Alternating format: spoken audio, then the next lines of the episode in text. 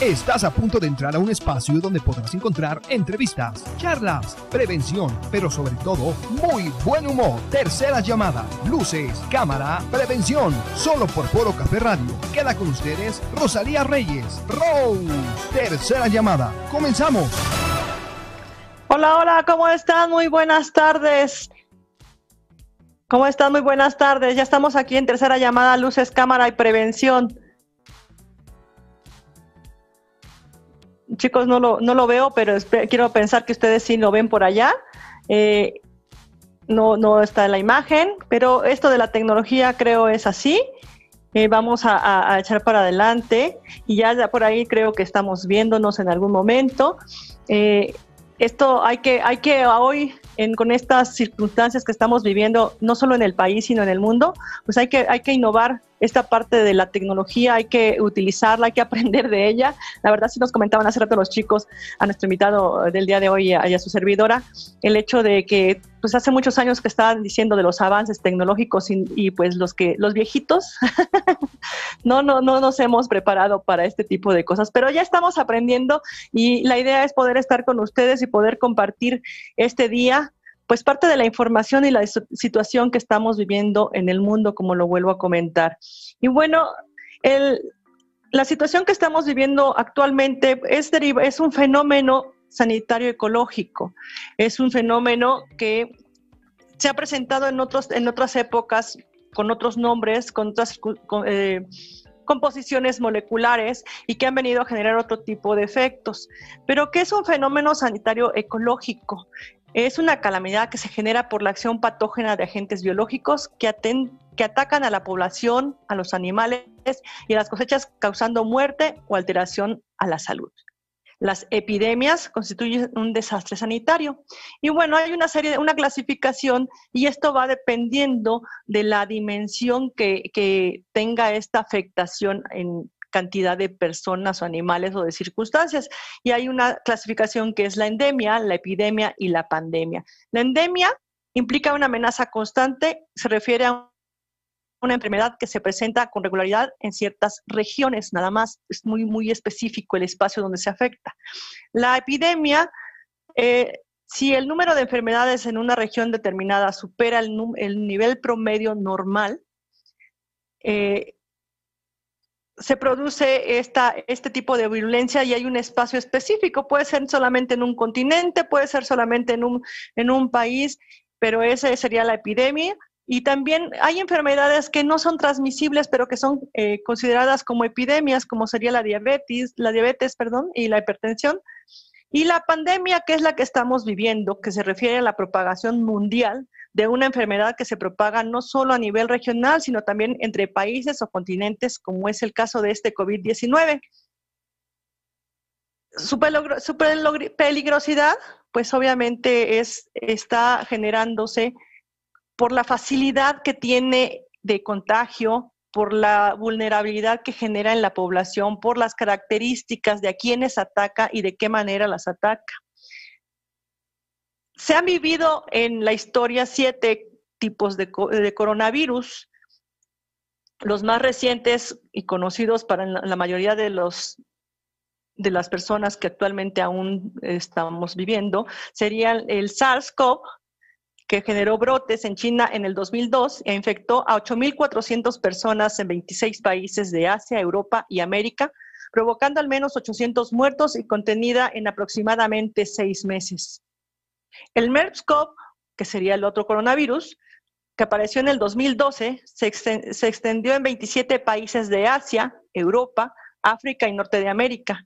Infectó a menos de 2.500 personas, de las que murieron 850 aproximadamente, y fue considerada una epidemia. En el 2015 hubo un brote en Corea del Sur de esta misma, del MERS-CoV, que fue originado por un viajero siendo este brote el más relevante de, las enfermedades en Oriente Medio. Y actualmente tenemos al SARS-CoV-2, mm, comúnmente llamado COVID-19, que inició en este 2019 precisamente en Wuhan, China, y que hasta el 22 de marzo presentó más de 300 mil casos en China y se ha expandido en 167 países con más de 13 mil muertos. Actualmente está convertido en una pandemia, que quiere decir que todo el mundo estamos enfermos. El SARS-CoV es extraordinario y eficaz en su transmisión entre humanos, por eso es la peligrosidad de lo que se habla. Probablemente por su tiempo de incubación, que es aproximadamente de, de 14 días, una característica que tiene es que tiene una gran transmisibilidad presintomática, es decir, aunque uno no se sienta mal, ya puede ser portador de este virus y puedo transmitirlo, aunque yo no tenga fiebre, aunque yo no tenga tos y ya tengo este virus, puedo contagiar a, las personas que me rodean pero con una letalidad mucho mayor a los coronavirus anteriores. ¿Por qué? Por lo que hablábamos de las vulnerabilidades que existen, biológicas, orgánicas, físicas y demás. Y bueno, toda esta complejidad que nos presenta el coronavirus, toda esta circunstancia que en nuestro país estamos viviendo ahorita con esto del aislamiento eh, social, en el que muchos estamos renuentes porque nos complica, nos complica el pensar que nos encierra, nos complica el pensar que no podemos seguir en una vida normal. ¿Y por qué tenemos que tener este aislamiento social? Una, porque el coronavirus lleva diferentes fases. Una fue la fase de importación, que es igual que el pasó con el MERS, alguien que venía del extranjero, que portaba este virus y que empezó con sus redes cercanas a contagiarse. La fase 2, que es la de contención, y que es, es contagiar a los allegados, y la fase 3 de contagio comunitario, que es la que ya estamos viviendo en este momento en nuestro país y que nos amerita el hecho de este distanciamiento social. Pero este distanciamiento social, este estar guardados en nuestras casas, esto de, tener que, que cambiar nuestra forma y dinámica de vida, pues nos complica, nos conflictúa, nos conflictúa emocionalmente, nos conflictúa anímicamente, nos conflictúa en, esta parte de entre frustración, enojo, eh, no sé, muchas, muchas emociones. Y para hablarnos precisamente de estos conflictos que nos genera el hecho de, de tener que estar guardados, como dirían por ahí, nos acompaña el día de hoy el licenciado en psicología con doctorado en ciencias de la salud mental en el trabajo, doctorado en ciencias de, administración, maestría en administración de las organizaciones y él está certificado en normas de conocer de la Secretaría del Trabajo y Previsión Social, cuenta con diplomado en planeación, desarrollo y evaluación de la capacitación y es coaching personal, empresarial, ejecutivo, perdón, ontológico. Y bueno, hasta ahí me quedo. Él actualmente se desempeña como asesor y consultor de desarrollo organizacional, el doctor Horacio Rafael Rodríguez Montalvo.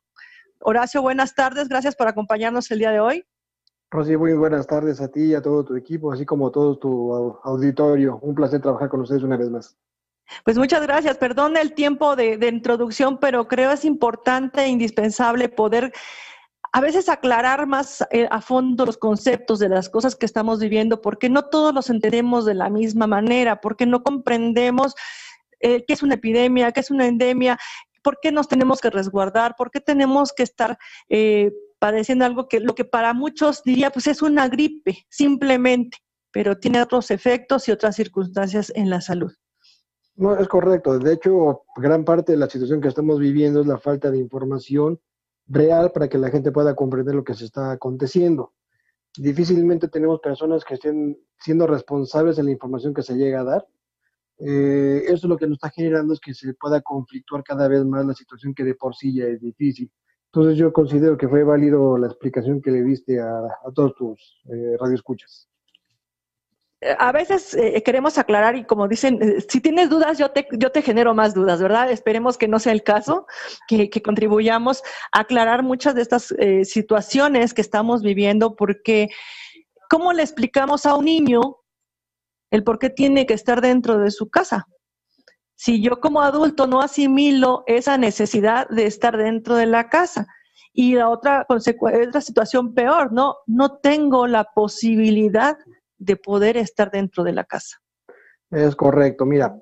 De hecho, de esta misma situación, como tú comentas, hay que estarlo dividiendo en varios factores. Primero sería la parte infantil, el aspecto de los adultos, que por supuesto tenemos todavía el efecto de la cuestión económica, y lo que son adultos mayores, que estamos cuidando con mayor atención. Eh, en cuestión de los niños, lo primero que estamos requiriendo con ellos es precisamente que puedan vivir tranquilos. Tenemos que hacerlos que ellos vivan esta situación de una manera segura, que sepan que están siendo protegidos. Eh, podemos limitar la información que le estamos dando, porque hay información que no es útil para ellos, hay imágenes que realmente no tienen una explicación y ni un adulto puede comprender. Tal es el caso que tú ves que eh, los medios de información que tenemos hoy día nos llegan a impactar por varios lados, nos bombardean por todos lados, videos, fotografías, y que muchos pequeños al momento de estar conectados con la tecnología pues no tienen ningún tipo de limitante. Lo importante aquí es de que papá, mamá tenga la, la cercanía con ellos para poder platicar, poder explicar lo que está aconteciendo en cuestión de una enfermedad que se está dando, que tenemos que estar, este, lo que es la sana distancia, poder cubrirla, porque es la importancia de que nos tenemos que tapar, porque estornudar lo que hace el estornudo, tos de cortesía, es la parte del antebrazo. Claro. Porque también es bien importante de que ellos estén atentos de que si alguien está enfermo, les hagan este, una distancia de por lo menos metro y medio, dos metros, para que no se puedan contagiar. Pero explicárselo de manera de protección, no de manera de espanto, no manejar el miedo como una... Sí, claro, no, no alertarlos ni generarles el miedo, ¿verdad? Exacto, o sea, el, no alertarlos ni generarles el miedo alertarlos sí, asustarlos no. No alarmarlos, alarmarlos sería la Exacto, exacto. O sea, la cosa es las emociones como parte de lo que estamos, el tema que estamos trabajando el día de hoy. Las emociones tienen una funcionalidad y tienen una funcionalidad tanto en pequeños como en adultos mayores. La intención es que ellos sepan gestionarlo, sepan enfocarlo para su autoprotección o protección de lo que es la comunidad a la que pertenecemos. Fíjate que yo estoy convencida de que la parte infantil, e, ellos llegan a asimilar mucho mejor la información en su mayoría que nosotros, ¿no? Ellos llegan a asimilar el hecho de la necesidad. Yo recuerdo, tengo hijos y recuerdo cuando eh, entraban estas campañas de no tires basura y demás, los niños son los primeros que dicen, lávate las manos, no agarres eso hay que limpiarse. Ellos son nuestra, nuestra conciencia constante y desafortunadamente los dejamos crecer sin, sin decir, ay, sí, luego, luego lo haces, luego lo hacemos, luego lo, lo, dejamos para después y en lugar de seguir cultivando esta cultura, pues la vamos haciendo de menos y obviamente volvemos a ser adultos, perdón, pero sí adultos irresponsables porque no asumimos el que debe ser parte de una educación. Aparte de que queremos educar a un niño como si fuera otro adulto, eh, es bien importante, como comentaba, poder explicar, también escuchar a los niños. Los niños te van a explicar perfectamente cuál es su miedo, cuál es la inquietud que tiene, oye, ¿por qué no puedo salir? Porque de repente pues no pueden salir ni siquiera al, parque, ¿no? Oye, vamos al parque, no hay gente. Bueno, ¿cuál es la importancia de que esto se tiene? Pero es para que ellos lo entiendan, reiteramos, no para que se asusten, y como bien comentas, que un adulto no se desespere por querer explicar. Es difícil, cierto es que es muy difícil explicar lo que a veces hasta uno mismo no entiende porque hay que señalarlo. bueno, en la parte de... Sí, sí, sí, y, la parte, como dices, de, de, uno mismo implica el hecho de que estamos acostumbrados a tener dinámicas, pues laborales, sociales, todas al exterior. Y, y, esto de estar en casa no se nos da. La verdad es que la vida actual en general es fuera de casa, ¿sí? Y, y, y nos complica, nos estresa, nos da ansiedad y pues nos da angustia hasta salir a la calle y ver poca gente. De hecho, al asomarte a la ventana y ver tu calle vacía, por supuesto que genera ansiedad. Ahorita acabas tú de mencionar las, los factores que se están llegando a presentar ya en lo que es la sociedad, lo que es la ansiedad y depresión son los que más están empezando a reflejar. Eh, cuando te, te, comento estos dos tipos de emociones, se puede ver reflejadas en distintos tipos de formas de expresión. Dígase enojo, tristeza, ira, pero concretamente su ansiedad o depresión. Los niños, ¿qué es lo que necesitan? Pues quieren salir a jugar, quieren, por supuesto, seguir este, teniendo su vida interactiva. Pues es bien importante que ahorita los adultos le podamos tener, mantener lo que es un horario, sí es bien importante que mantengamos los horarios, sobre todo para ellos, para que ellos en algún momento se mantengan una estructura, que no ven tan drástico el cambio que se está viviendo. Y más porque estamos hablando que va a ser un mes el que se va a vivir promedio. Corremos el riesgo de que sea un poco más, corremos el a lo mejor por que sea menos. La, la tendencia es que sea a más. Eso también nos va a ayudar a nosotros como adultos. Sí.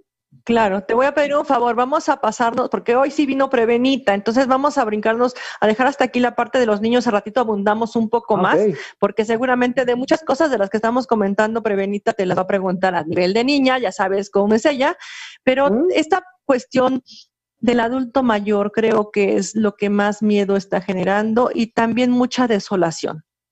Correcto. De hecho, en aspecto de los adultos mayores tenemos dos factores. El de por sí, el ya abandono de muchos adultos que no son visitados, no son llamados por sus familiares, y el miedo que tienen a través de este tipo de situación, porque toda la información que está llegando es que el primer grupo que está vulnerable son precisamente nuestros adultos mayores, díganse los abuelitos, abuelitos y algunos papás. Claro. ¿Qué es lo que se debe estar trabajando con ellos? Nuevamente el aspecto del miedo que se llega a tener el aspecto de la soledad, nada más que muchas veces somos muy desesperados y no nos gusta estar escuchando al viejito, a la viejita cuando te empieza a contar, porque ellos lo que quieren es platicar y muchos de ellos ya tienen de por sí, hasta antes de, la antes de COVID-19, había muchos que ya vivían en la soledad, es decir, que no, ni siquiera ha cambiado mucho esto. Entonces ahora agrégale el temor a una enfermedad desconocida, por supuesto que eso genera mayor nivel de, de ansiedad en ellos. ¿Qué es lo ideal? Que podamos estar claro, y con ellos. Perdón, sí. Sí, sí, no, te quería decir, claro, o sea, en, esa parte tienes toda la razón. Socialmente tienen un aislamiento ya natural, natural, porque así lo vemos, aunque no lo sea lo, adecuado. Eh, y, pero el manejo que se ha hecho de los adultos de tal edad a tal edad, eh, pueden morirse o, son muy factibles de que se muera. Y esta parte de la muerte, eh, eh, de por sí en nuestra evolución de etapas de vida, la muerte es eh, muy complicada asumirla. No todos tenemos la conciencia del, paso que, implica, del duelo que implica, de, asumir la evolución misma. Y, vivir apanicando ¿no? Por un lado, descalificando, por, decirlo de alguna manera, este grupo de, personas y por el otro lado, creer que los demás somos inmunes a esta situación. Así es, de hecho lo podemos ver más concretamente cuando vamos ya al súper, si las primeras personas que tuvimos que mandar a casa fueron precisamente a las flamitas o a los señores que nos ayudaban para empaquetar lo que eran nuestras compras, ¿no? ¿Por qué? Porque ellos son precisamente este sector que se está afectando ellos tienen que trabajar, o sea, todavía tengo adultos mayores que por supuesto no tienes, no se pueden dar el lujo de quedarse guardados en casa, porque si no trabajan, no comen, que es el tema que hemos estado escuchando constantemente, no todo el mundo se puede quedar encerrado. Algo que nos tiene que quedar muy claro a todas las generaciones es, con estas medidas que se está tomando, no vamos a erradicar la, la enfermedad, no se, puede, no se puede evitar.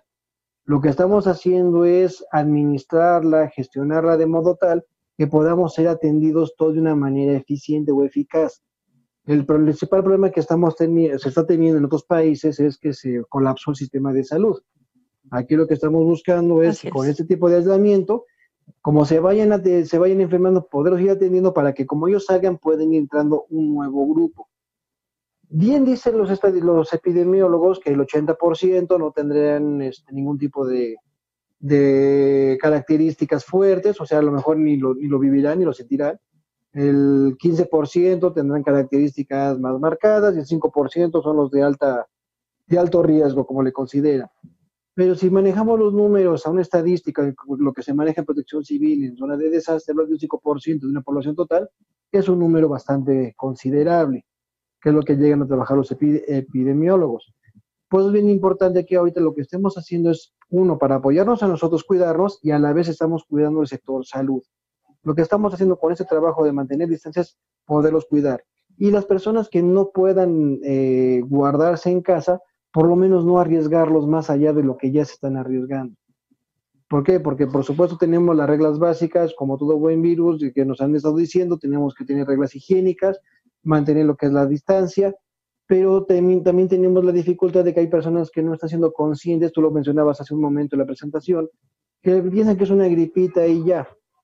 O sea, la invitación para ellos es, ok, si piensan eso, está, es válido, lo único que se les indica es no hagas algo que pueda perjudicar a los que realmente sí tienen la ocupación de protegerse, y más en el aspecto de una población tan vulnerable como son la tercera edad.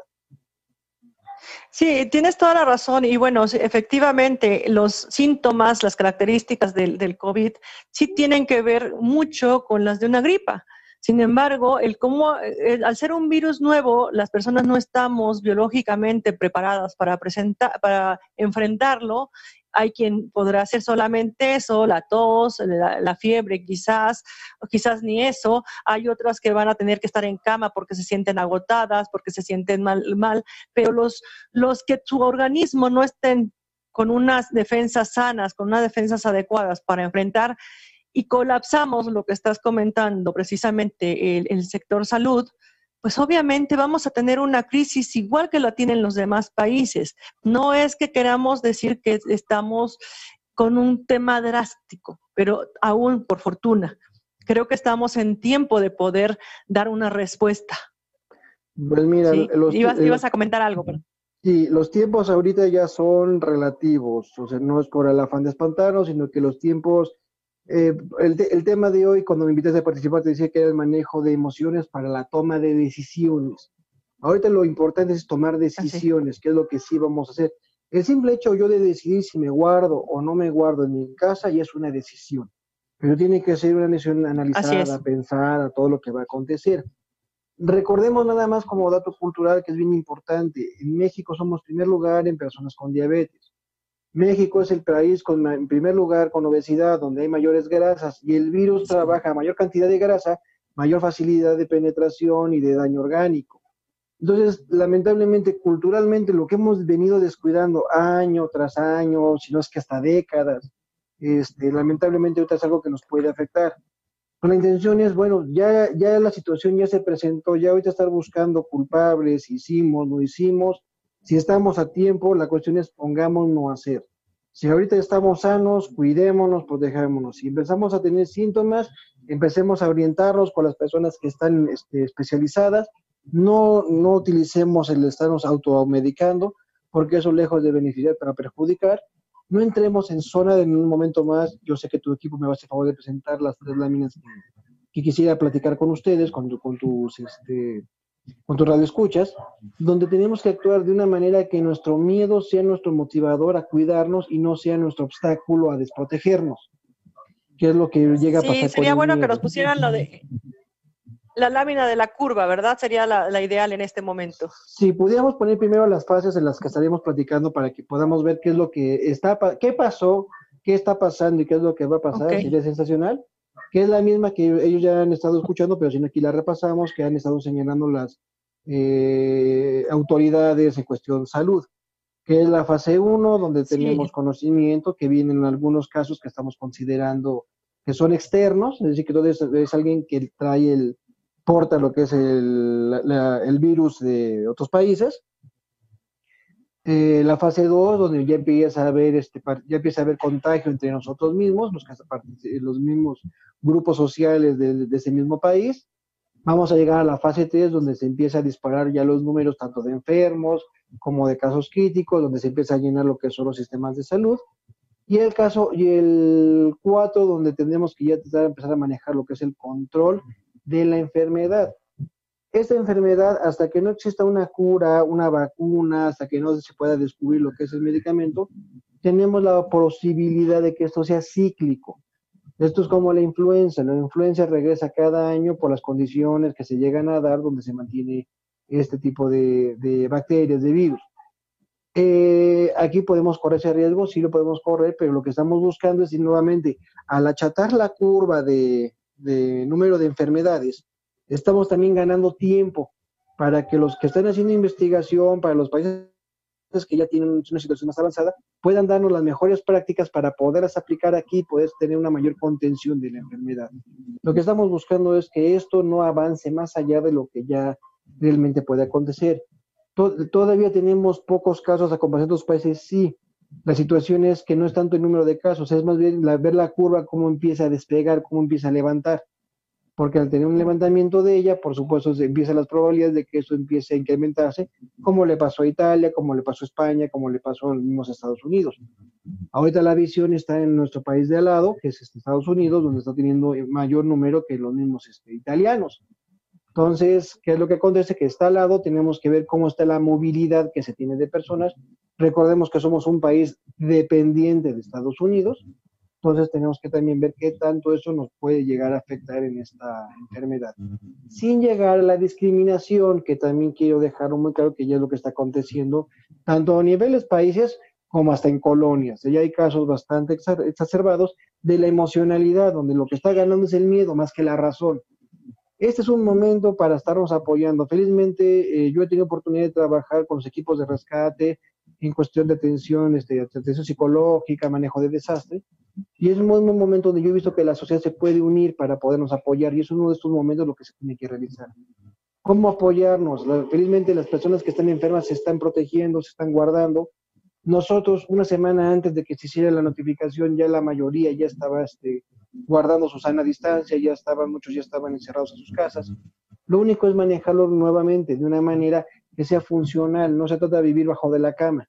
Se trata únicamente de poder limitar mis salidas, hacerlas con precaución, tomar las medidas de reglas, consumir lo que necesito consumir o salir para lo que tengo que salir, no más allá. No Hay shopping. No shopping, no gym, eh, porque aunque, aunque suene así, hay muchas personas que yo entiendo que somos adictos, a lo mejor somos vigoréxicos y somos dependientes del ejercicio o del convivio, como tú comentabas, hay muchas personas que somos dadas a estar en la calle con la socialité, pero en este momento es un buen momento pues para que puedas practicar otras cosas que a lo mejor dejaste de hacer en este periodo que estabas en, este, conviviendo con todos los demás. Hay mucha gente que requiere, por ejemplo, escuchar, que tenemos, por ejemplo, este medio, que tenemos los, este, los celulares, tenemos videoconferencias, tenemos la llamada telefónica. Es un buen momento para seguir platicando. En un momento más este, platicaremos cómo manejar las emociones, cuáles son las que estamos viviendo, pero sí es bien importante, como tú decías, hacer un pequeño encuadre de lo que se está aconteciendo realmente. ¿Qué es lo que buscamos con esto? Tomar decisión. Tus emociones que llegues a vivir, cómo las utilizas en tu beneficio. Por difícil que sea, por miedo que tengas, todas las emociones que se tengan se valen. No hay ninguna emoción que se prohíba ni que se restrinja. Lo peor que le podemos decir a una persona es, contrólate, cálmate, relájate, porque por supuesto eso es algo que está saliéndose de su control y mayor presión le estamos metiendo. No sé, no sé si muy claro.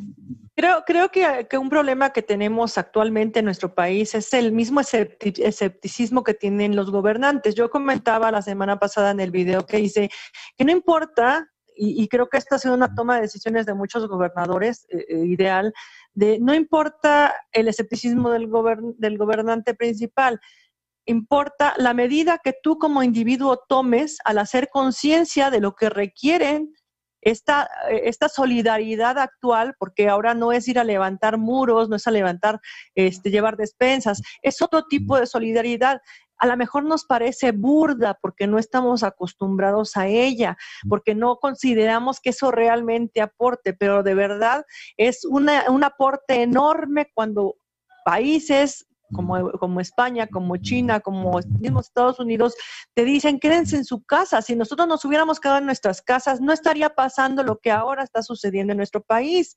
Y lo que comentabas hace un momento, o sea, la, cantidad de población que tenemos respecto a la pirámide poblacional que vivimos actualmente, la cual está invertida ya, ¿no? Y más las degeneraciones eh, de, salud que tenemos, la diabetes, hipertensión, eh, coronarias, mil cosas más que, que tenemos altos índices en cuestiones de salud en nuestro, en nuestro país van a afectar. No importa que estés joven, no importa que estés viejo, no importa que seas niño. Si tu estado de salud no es el adecuado para que pueda enfrentar y tenga las barreras suficientes para enfrentar un virus, te va a llegar, ¿no? Desgraciadamente la irresponsabilidad de algunos, porque hay quienes tienen esta posibilidad de estar en casa y no lo hacen, eso sí es irresponsabilidad. Yo entiendo y valoro y digo, desgraciadamente en nuestro país tenemos diversidad de formas de vida y hay quien no pueda quedarse en su casa porque si no sale a, hacer algo no va a poder comer, no va a poder darle un sustento a su familia.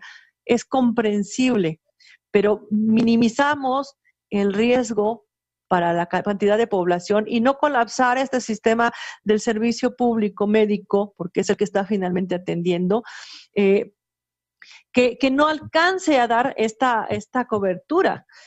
Que no podamos eh, salvar las vidas, que nuestras manos está solamente quedándonos en casa a resguardarnos, salvamos nuestra vida, protegemos nuestra vida y protegemos la de alguien más. En un momento de crisis, bien comentas, Rosy, bien comentas, hay algo bien importante y eso a lo mejor será tema de otro, de otro programa tal vez, pero recordemos que cuando hay una crisis, un desastre, algo bien importante es tener el famoso liderazgo. Hay líder, no es lo mismo ser líder, ser líder que ser autoridad. Hay veces que las autoridades están siendo sobrepasadas y lo que se requiere es que el liderazgo lo tome y muchas veces cuando el mismo pueblo toma este tipo de actitud y de comportamiento y coordina lo que son las acciones. En cuestión de que decías de nuestros este, gobernantes, cierto es que hay, algunos que están quedándose muy rezagados. La dificultad no es esa, porque al final de cuentas yo sé que nadie está entrenado para poder llevar este tipo de situación, pero la dificultad que se tiene es que por ese mismo temor o ese misma ese mismo manejo de ese, esa falta de manejo de emociones, al tomar una decisión te puede estar llevando a tomar decisiones cada vez peores. O sea, aquí lo que estamos requiriendo no es estar buscando quién tiene la razón. Lo peor que puede pasar es, ok, tenías tú la razón, pero ya protegimos a 127 millones de mexicanos. O sea, aquí está muy, mucha gente está perdiendo tiempo en buscar ser culpables, en estarse acusando. No en vano, gran parte de nuestra dificultad económica es que invertimos más tiempo buscando un culpable que buscando una solución. Todos sabemos criticar, pero ahora son muy pocos los que en realidad pueden llegar a tomar la batuta. Parte de lo que estoy haciendo con muchos grupos, eh, organizaciones sobre todo, es déjense de estar buscando el culpable. Si hubo un error, vamos a corregir el error. Así es. Pero vamos a buscar lo que es el resultado. Mañana, ya esto ya una vez resuelto, ya alguien le pasará la cuenta, pasará la factura, pero hagámoslo sin el mayor número de, vidas perdidas, que es de lo que estamos hablando ahorita. Yo, yo lo que te podría podría comentar, por ejemplo, como ejemplo, es este hecho. O sea, si yo tengo la oportunidad de estar en casa, la responsabilidad cae en mí. No hay una responsabilidad más. La responsabilidad cae en mí. Entonces no puedo decir que fue el del vecino, que fue el de afuera. no puedo decir eso porque tengo la oportunidad en mis manos y no lo hago. Y yo veo gente, eh, en las veces que he tenido necesidad de salir a comprar algo para, para alimentarme, ves gente en todos lados. Yo oigo en las noches música alrededor, se oye la fiesta, se oye el escándalo. Eh, al aire libre, ¿eh? Sí. Entonces, la responsabilidad en quién está, en quién está, ¿no? O sea, quisiera también a lo mejor estar en la fiesta y quisiera como mucha gente estar eh, eh, de aquí para allá, ¿no? Si de repente cuatro paredes te, te llegan a fastidiar. Pero ahí es donde hay que, hay que aplicar esta parte de las emociones y cómo, cómo poderlas estabilizar, ¿no? Déjame hacer comentario de que nos sigan por ahí, ya pusieron la, la imagen de qué quiero durante el, eh, quién quiere durante el COVID. Vamos a seguir hablando de este tema, vamos a seguirla repitiendo, pero eh, quiero invitarlos a que nos vean. Estamos en Foro Café Radio, recuerden, estamos en, en, Instagram, en Instagram, Twitter, Facebook, YouTube. Eh, aquí en Facebook. Pueden hacer nuestros comentarios, pueden hacer, de, hacer preguntas. Estamos hablando de la parte de cómo enfrentar estas cuestiones emocionales ahora que estamos guardados aquí por el COVID. Estamos haciendo uso de la tecnología para poder hacer llegar a ustedes un poco más de información, tratando de que esta sea lo más adecuada posible. Recuerden que el programa siempre intenta llevar información útil la forma en que la utilice es responsabilidad de cada quien, como en todo caso, como es este hecho de poder también estar pues eh, cumpliendo con este distanciamiento social. Esto es una cuestión de conciencia y una cuestión de decisión, como lo decías hace un momento, Horacio. ¿No? Adelante, Horacio. Es correcto. Aquí, para gran parte de lo que estamos haciendo, y, recalco lo que tú comentas, tenemos que ser responsables de lo que estamos realizando nosotros, de cada una de nuestras acciones le, hay algunas personas que me dicen que quieren apoyar a grandes comunidades, que quieren apoyar a grandes este, a ciudades. Mira, perfectamente con guardarte ya estás protegiendo a una gran parte de la población. a lo mejor ser el oído para alguien que se pueda, pueda platicarte su miedo, platicarte las emociones que está viviendo, ya estás apoyando nuevamente. O sea, pequeñas acciones son lo que nos va a ayudar a hacer una gran obra. Si nos empezamos a buscar atinarle a lo grande, pues lamentablemente vamos a querer abarcar mucho y vamos a apretar muy poco. De por sí, como comentábamos, hay autoridades que no están tomando la iniciativa que debería de ser. El caso es que tú ya puedes ver cómo hay autoridades que ya están empezando a sobrepasar unas a otras. Insisto, yo sé que hay personas que en su momento estarán muy ocupadas defendiendo sus posturas, sus creencias, y créanme que yo respeto completamente ese tipo de ideas. No estoy de acuerdo con ellas, pero la voy a respetar. La dificultad que tenemos aquí es no tenemos tiempo. El tiempo ya es un lujo que no nos podemos dar. Y si van a estar más ocupados usando la cabeza, enojados y buscando revanchas y buscando demostrar quién tiene la razón, pues el único es que el botín que quieren salvar, pues se va a ir este, enfermando y se va a ir lesionando.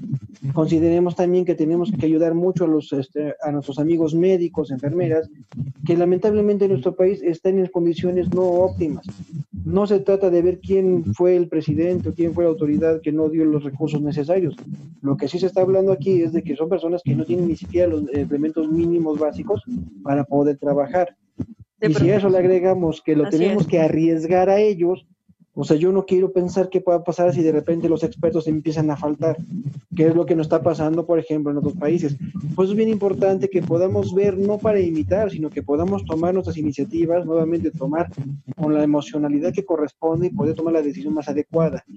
Una ansiedad que se está agregando es el aspecto económico y me queda más que clara. Por supuesto, el que quiera mantener su estatus de conformidad, de confort, su todo va a ser igual, lamento informar que no va a ser así ese es un momento, es un parteaguas donde va a ser el antes y después. Habrá algunos que podrán continuar con su vida, pero no van a seguir al mismo ritmo porque todo va a cambiar.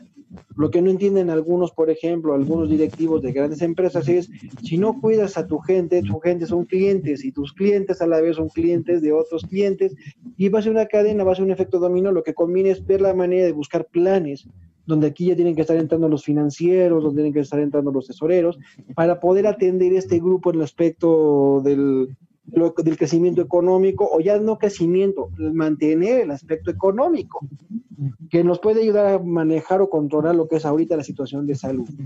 Lo que estamos viviendo ahorita, lo más importante es la vida, estamos hablando de vivir tratar de llevar a, mayor continuidad este tipo de situación, que es lo mejor para entonces poder manejar, bien decías, tomar mi iniciativa donde yo me puedo cuidar y a la vez cuido por lo menos a cinco. ¿Por qué cinco? Porque son los que tenía a mi alrededor en mi trabajo, ya con eso sí. Oye, no, lo que pasa es que yo, yo, yo, yo estoy con gente que tiene que ser trabajar. Bueno, pues a lo mejor te no le compras, pero tampoco vas y le toses en la cara. Y eso ya de por sí es una gran ayuda, porque lamentablemente nuestras reglas de higiene, socialmente hablando, no son así las más adecuadas ni de presumirse. O sea, lamentablemente tú ves gente tosiendo con la boca, estornudando de frente. Así es, es más, hasta el momento te puedo decir que veo gente que se sigue dando la mano, que hay gente que todavía se sigue besando, hay gente somos un país latino, somos muy dados a ese tipo de contactos, pero ahorita no es lo mejor. Hasta por cariño no lo hagas. Exacto, exacto, sí. Yo por ahí escribía, ¿no? O sea, eh, puse una frase eh, en mi face que dice, eh, ¿cuántas veces he deseado abrazarte y besarte para demostrarte lo que te amo? Hoy porque te amo, no te voy a abrazar ni a besar hasta que pase la, situación. Y creo que eso es lo más válido, la, la forma real la forma real de demostrarnos que nos importamos es ese distanciamiento.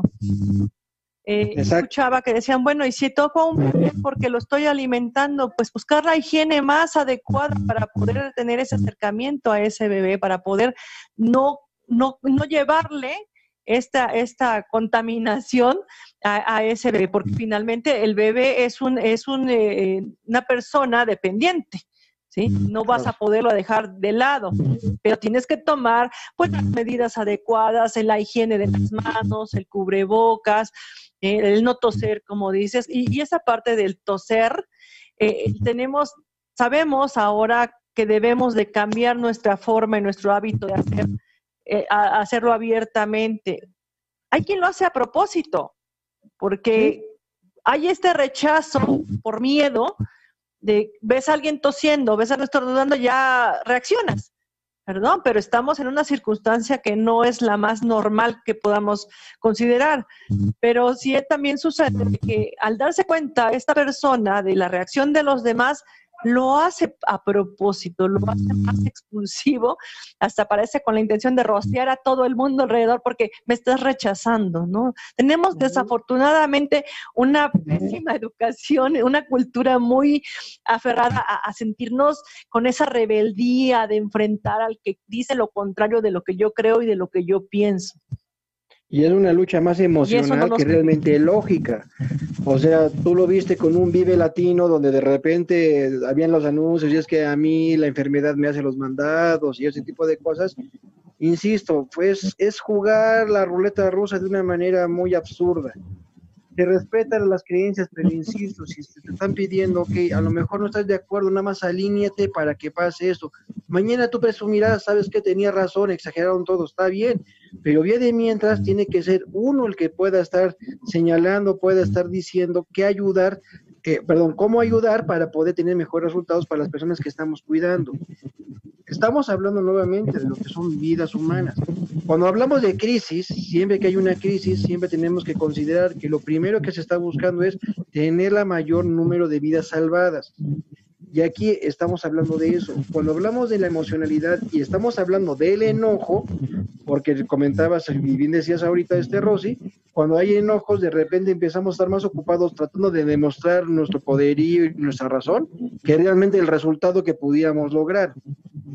O sea, hasta la fecha tenemos una lucha, cuestión política de lo más absurda e inútil desde mi punto de vista, perdón, pero que realmente no nos está aportando y que tendría que estar mejor ya canalizada a ver qué vamos a hacer, qué estamos haciendo y qué vamos a hacer para poder continuar. Porque además estamos pensando únicamente que ya el mundo se dedica a esta enfermedad y tenemos todavía otros padecimientos, otras situaciones que por supuesto tienen que llegar al hospital tarde que temprano, como pudiera ser las personas que tenemos con cáncer. Oye, Horacio. Hola. Ya llegué. Hola, Rosy. Oye. Hola, Pepenita, ¿cómo estás? Bien, oye, todo eso que estás comentando es cierto, genera mucha confusión el que las personas adultas no se pongan de acuerdo y nosotros escuchamos cosas diferentes y a veces pues vemos a los papis tristes o enojados y, y nos preocupa como niños también y nos ponemos pues más estresados, más eh, preocupados de lo que está pasando porque no entendemos. Así es, Benita. Mira, eso qué bueno que lo comentas porque es bien importante que tú también participes. Ahorita también los niños también pueden participar de una manera muy, muy activa. Por ejemplo, le puedes decir a tus papis que por, que por favor ya no estén llenándose de tanta información, que únicamente estén atentos a uno, dos elementos nada más y que otro tiempo estén más dedicados a estar jugando contigo, invítalos a jugar, platícales qué es lo que sientes, qué en su momento, qué es lo que te asusta, para que ellos te puedan ayudar a explicar. O si es necesario, tú explícales a ellos que esto va a salir adelante, que vamos a estar bien, pero que necesitamos estar muy conscientes de lo que tenemos que realizar.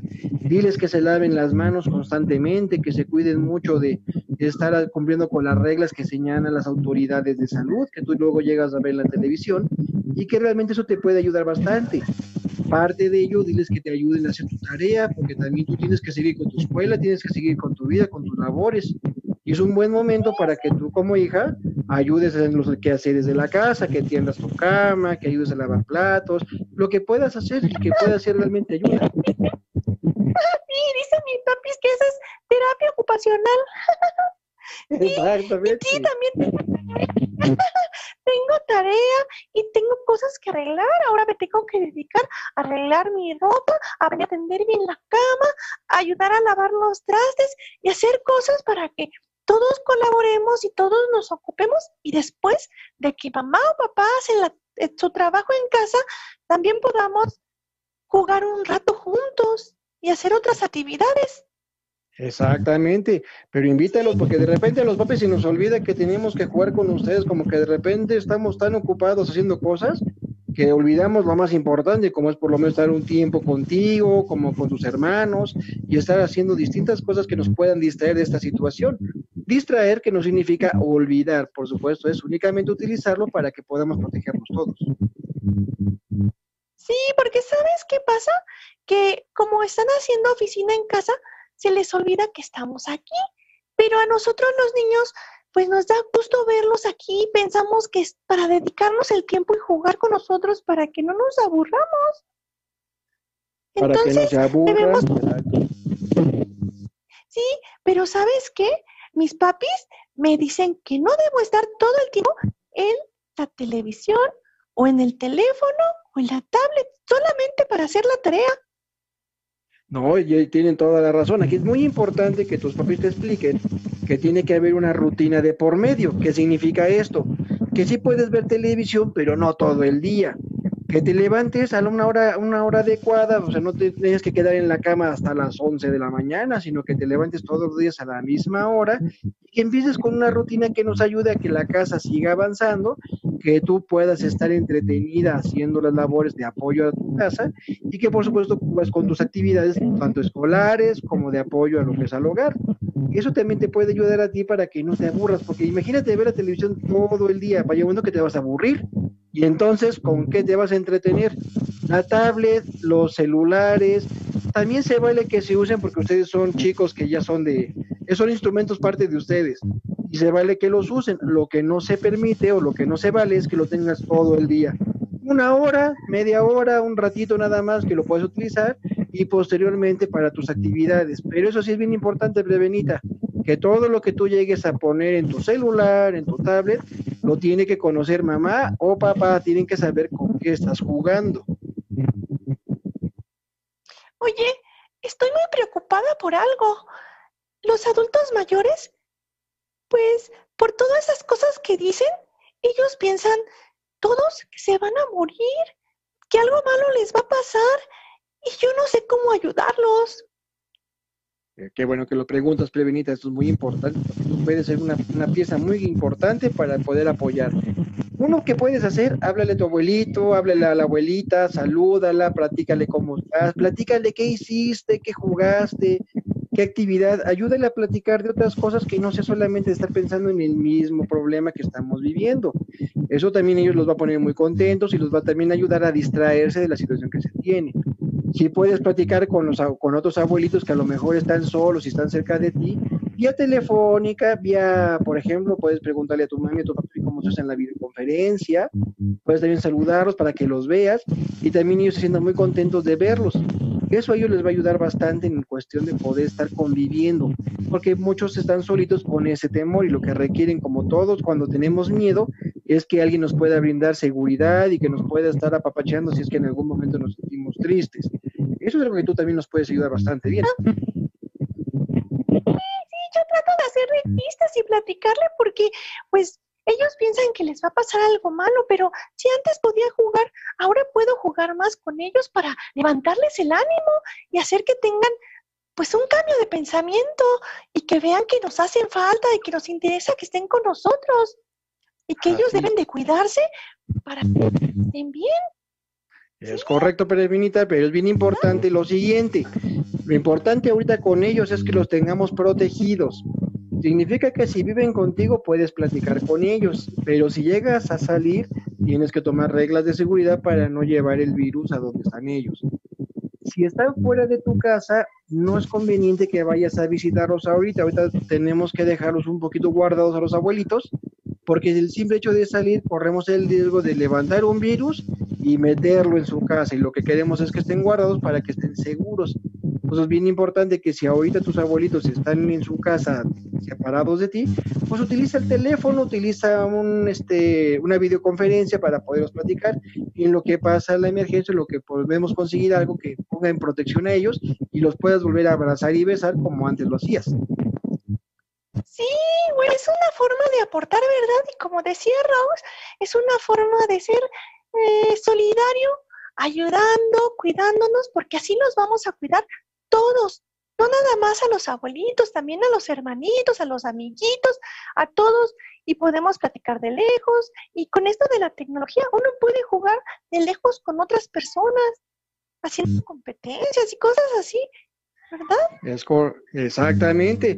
Ahorita todos los pequeños, así como tú, son muy útiles. En este tipo de situaciones todos jugamos, todos participamos.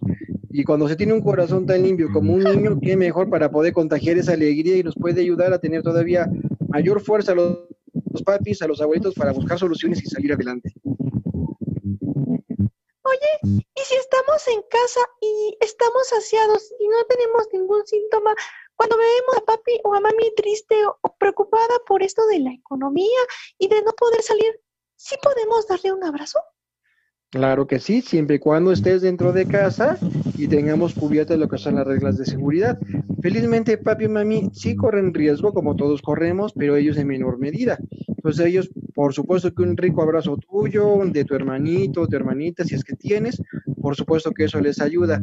Hay veces que no tenemos que decirle nada a los papis, únicamente con un beso, con un abrazo, créeme que eso les puede levantar bastante el alma y les ayuda bastante a tomar iniciativas.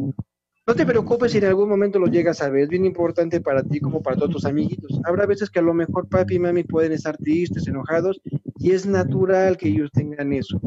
También es justo que les puedas dar un espacio a ellos para que ellos puedan resolver lo que tienen en la cabeza, lo que sus ideas que las están molestando, lo están afectando, y ya posteriormente poco a poco irse acercando para que sepan que no están solos, que tienen el apoyo de una hija, de un hijo, que realmente eso les puede ayudar a poder superar ese tipo de emocionalidad oye, yo sé que es difícil en este tiempo, pero en la escuela nos dicen que cuando algo nos pasa, tratemos de ser asertivos y que pongamos las cosas, mm, por ejemplo, si no puedo hacer una tarea, que no debo de enojarme o preocuparme, que trate de pensar la forma de darle una solución, la más adecuada.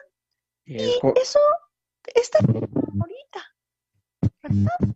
Es, es correcto, este prevenida. Aquí es bien importante que tú vas a aprender y esto, esta situación nos puede ayudar mucho a que tú, como todos tus amiguitos, aprendan a que las emociones se tienen que manejar para conseguir resolver las situaciones, no para quejarnos de las situaciones.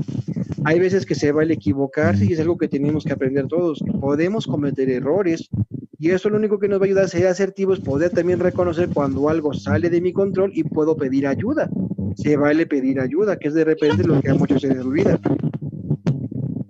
Sí, los papis también tratan de ser asertivos y sabemos que hay problemas, pero, pero que podemos salir adelante, ¿verdad? Sí, pues, por supuesto que, todos podemos colaborar. Por supuesto que vamos a salir adelante. Todos vamos a colaborar.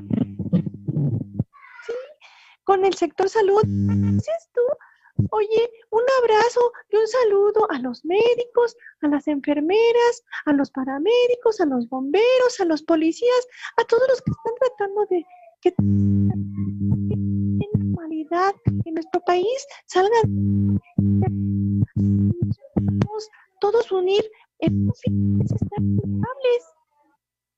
Así es, es muy importante que reconozcamos el esfuerzo de ellos de lo que están haciendo para poder ayudarnos.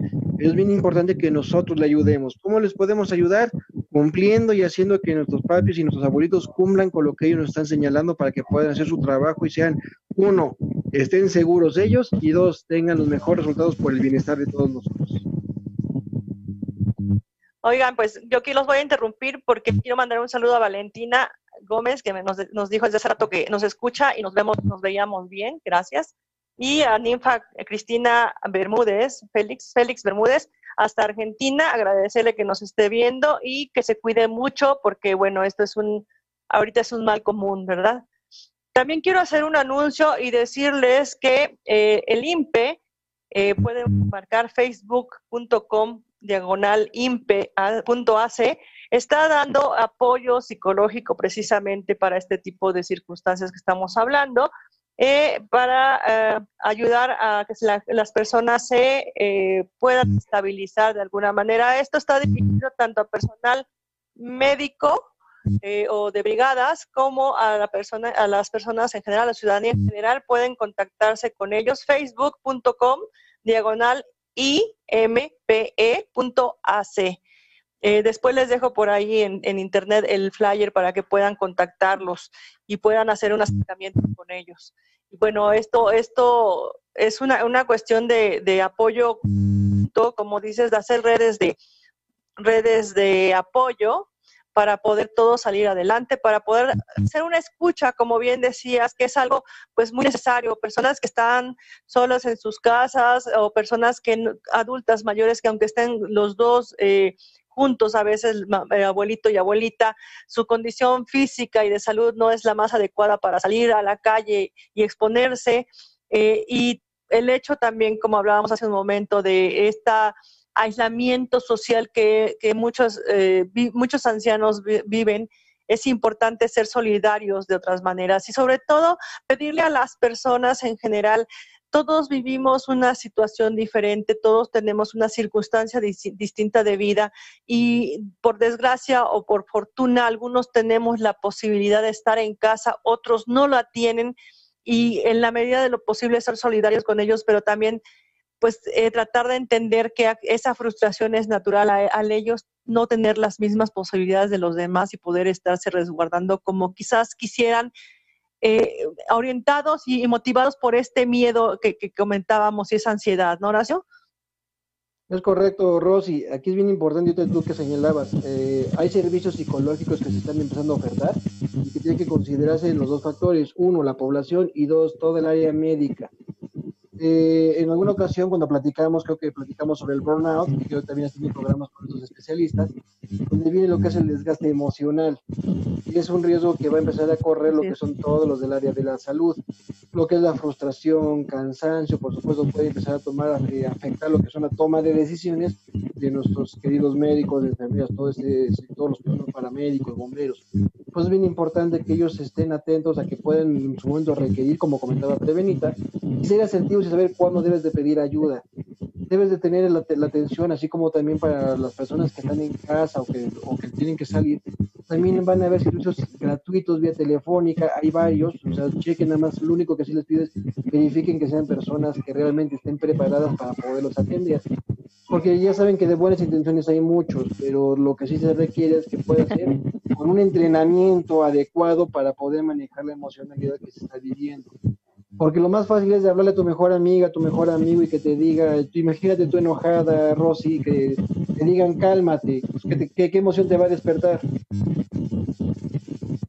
Claro. Oye, Horacio, pues el tiempo se nos está terminando. Me gustaría que dieras algunos tips o algunos mensajes de cómo poder eh, enfrentar, ahora sí como el punto uno, dos, tres, eh, como sería, pues, pensar de la manera adecuada, racionalizar las cosas, no sé. ¿Qué, sería lo que nos recomendarías? Claro que sí, mira, yo sé que tu equipo ha de, estar, ha de haber estado pasando lo que son las láminas que te mandé. Lo importante aquí es considerar tres etapas. Primera etapa, que es la etapa de miedo, es qué debo de hacer para poderlo manejar en mi beneficio y no en mi contra. Ejemplo de contra, no hagas compras de pánico las estás surtiendo. Tú al momento de querer acaparar estás perjudicando a alguien más. Por ejemplo, ahorita lo que son antigel, lo que son las, las, las carillas, estamos pegándole sector salud que la requieren para podernos atender. ¿Qué es lo que sí puede ser con tu miedo? ¿Sabes que A mí lo que me angustia es que el bicho por la parte de la higiene, pues entonces utilízalo para poder limpiar a mayor detalle lo que es tu casa. Vuélvete obsesivo de limpieza de manos, digamos que es una obsesión. Ese temor lo puedes utilizar para buscar el resultado de protección, pues es importante que tengas claro lo que vas a utilizar. Otra cuestión en el aspecto de las emociones, cuando tengas esa sensación de tristeza, de abandono, busca contacto, llámale a alguien, llámale a tu mejor amiga, tu mejor amigo, platica con tu pareja, si estás en casa, platica con tu familia. Si sientes que el problema es la misma familia, porque puede pasar, porque no es lo mismo estar este de, verlos de vez en cuando, estar así tiempo completo, pues también se vale que tengas sus espacios y que hables con alguien más en otro, en un rincón de la casa, pues para que te puedas desahogar, para que te puedas tranquilizar. Enojado nunca se va a resolver nada, al contrario, corremos el riesgo de que se empeore. es importante que pongamos las reglas claras de, para poder sobrellevar este tipo de encierro, porque naturalmente es como se le conoce, un encierro. Tenemos la, ya superando el miedo, entremos en una etapa de lo que es aspecto de aprendizaje, qué sí nos está resultando, qué no. Lo que sí, no, lo que sí te vaya resultando, velo practicando constantemente para que tengas mejores este, para que tengas refuerzo de los resultados que estás teniendo. ¿Qué aspecto estamos diciendo? Ponte una hora de ejercicio, diariamente ponte a hacer ejercicio. El ejercicio te va a ayudar en, en el aspecto de la movilidad de tu cuerpo, el esquelético muscular. También te va a ayudar para que puedas manejar esa ansiedad que tienes y quedarte quieto. Entonces, si tú pones una rutina no más allá de lo que tu cuerpo te lo permita. ¿Por qué? Porque habemos algunos que no hemos hecho ejercicio cuando debimos de haberlo hecho, o no lo estamos haciendo. Entonces, comencemos de poco a más como te puede poner una rutina algún conocido, alguna persona que tenga este tipo de habilidad, como puedes buscar en YouTube alguna rutina leve e ir incrementando poco a poco para que no te vayas a seleccionar. Cuida tu alimentación, es muy importante la alimentación ahorita, come lo que debes de comer. Ahorita, por ejemplo, algunos cuando manejan el miedo, y regreso un escalón para atrás, el miedo y dicen que es que yo como por ansiedad. Ok, si ya detectaste ese tipo de comportamiento, entonces procura comerte una manzana, procura comerte una nuez, procura cosas sanas, porque de repente si eres este comelón por ansiedad y todavía eres goloso, pues por supuesto empieza a incrementar los problemas de diabetes, que es lo que está afectando ahorita en cuestión de salud. Y de aquí llegamos al aspecto ya del aprendizaje, realmente es lo que superamos la parte, donde ya también estamos viendo cómo apoyar a los demás. Está en tus posibilidades, tus conocimientos, hacer un video, hazlo. Comparte tu conocimiento, pero eso sí, que tenga sustento lo que realmente puede aportar. Criticar, como te comentaba ahorita, lamentablemente tenemos muchas cosas que criticarnos. Sí, tienes razón, tal vez sí tienes razón. Pero ahorita nos sirve más que me digas, tú nutrióloga, ¿qué me recomiendas? Ahorita que estoy guardado, ¿qué me recomiendas comer? a lo mejor los amigos, los psicólogos, mis colegas, lo que le pido yo a mis alumnos es hagan videos con pequeños consejos como lo que te estoy dando ahorita. Las acciones pueden ser muy sencillas y tener un amplio resultado, más que querer dar una cátedra que lamentablemente no va a funcionar. Y además de que tenemos algunos, este, vamos a llamar algunas personas que luego quieren aprovechar la ocasión para hacer negocio, que también es muy válido, se vale. Pero el momento de crisis creo que es un buen momento para poder aportar tu experiencia, lo que tú tienes, para poder ayudar socialmente. Posteriormente ya volveremos a hacer negocio, volveremos a ver cómo se llega a hacer lo que es la, la, parte del manejo de los dineros. Entendemos, y sí quiero dejar muy claro que entiendo la ansiedad que llega a manejarse mucho por el aspecto económico y más por la información. Limiten la información que están recibiendo. No toda la información es veraz, no toda la información que se está dando es correcta, ni los remedios, ni lo que va a pasar. No es el apocalipsis, tampoco no está pasando nada. Hay un punto medio, es lo que quiero que dejemos bien claro. Va a depender mucho de nuestra actitud, salir adelante. No, ser, no se trata de ser este, eh, optimista, se trata de ser positivo. Optimista es que yo sueño que algo va a pasar, positivo es yo voy a buscar la manera que pase. Esa va a ser una gran diferencia. Vamos a ver cómo se soluciona y eso es lo que te va a ayudar a poder dar continuidad a tu vida, poder restablecerte y poderte volver a adaptar a una vida distinta que va a acontecer tan pronto termine la vida no va a ser igual, va a modificar, pero ningún cambio tiene que ser para mal, puede ser para bien. Y si en algún momento se sale de control tus emociones, si en algún momento sientes que te está afectando, busca un experto, nuevamente te reitero, hay muchas maneras de poderlo localizar sin arriesgarte platica con los niños, haz que los niños hagan ejercicios, que los niños hagan sus tareas, póngales una rutina, cumplan sus horas de sueño, que es bien importante tanto de los niños como de los adultos, como de los adultos mayores. Y con eso van a ustedes vayan siendo creativos en qué más pueden realizar. Practiquen jardinería, los que tienen una plantita, pueden en su momento hacer dibujo, estén ocupados no, no significa esto que no estén informados. Pónganse eh, horarios pequeños para tener información que realmente les sirva. Si ves que es información que no te sirve de nada, ¿para qué la escuchas? Mejor pasamos a otro tema, o vea una película, o lo más importante, convive con la familia, que es algo que nos puede ayudar bastante. En estos momentos que realmente a veces nos quejamos de no tener el, el tiempo necesario para poder convivir, pues ya tenemos hasta de sobra.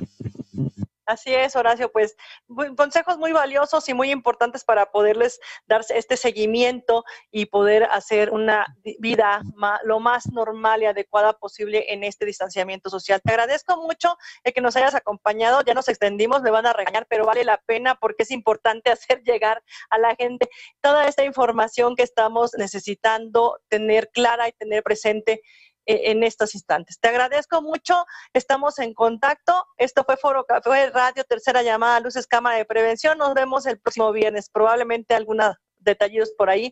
Nos veremos más pronto. Gracias, hasta luego a todos. Hasta luego.